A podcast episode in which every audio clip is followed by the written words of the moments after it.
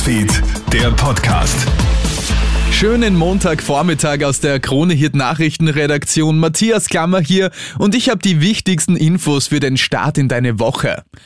Die neuen Mitglieder des ÖVP-Regierungsteams, allen voran Karl Nehammer als neuer Bundeskanzler, werden heute von Bundespräsident Alexander van der Bellen angelobt. Unterdessen zeigen aktuelle Umfragen, dass das Image der Politik momentan völlig im Keller ist. Die vielen Personalroschaden, die vielen Korruptionsvorwürfe, das zuletzt unglückliche Corona-Management.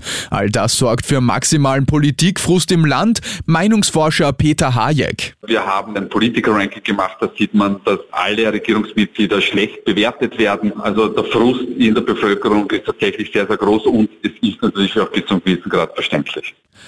Riesenwirbel herrscht weiterhin um den Impfschädensager von FPÖ-Politikerin Dagmar Belakovic.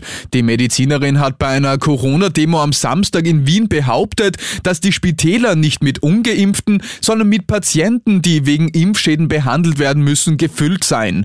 Und das ist schlichtweg eine Lüge, sagt Patientenanwalt Gerald Bachinger. Es mag durchaus sein, dass andere in den Internetforen bestimmte Dinge unreflektiert aufnehmen, aber von einer Ärztin erwarte ich mir, dass sie sie genau auch weiß, sie braucht nur ihre Kollegen auf den Intensivabteilungen fragen, dass das schlicht und ergreifend nicht stimmt. Die Unwahrheit ist, ich sage es noch einmal, das ist schlichtweg eine Lüge.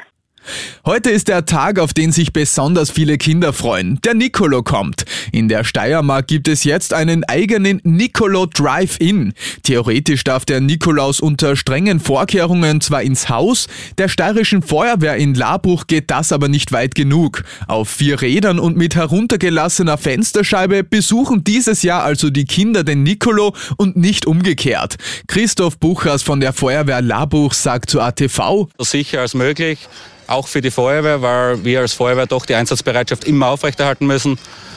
Dann haben wir gesagt, Hausbesuche machen wir definitiv nicht. Äh, wir versuchen es mit einem Drive-In, so wenig Kontakt als möglich.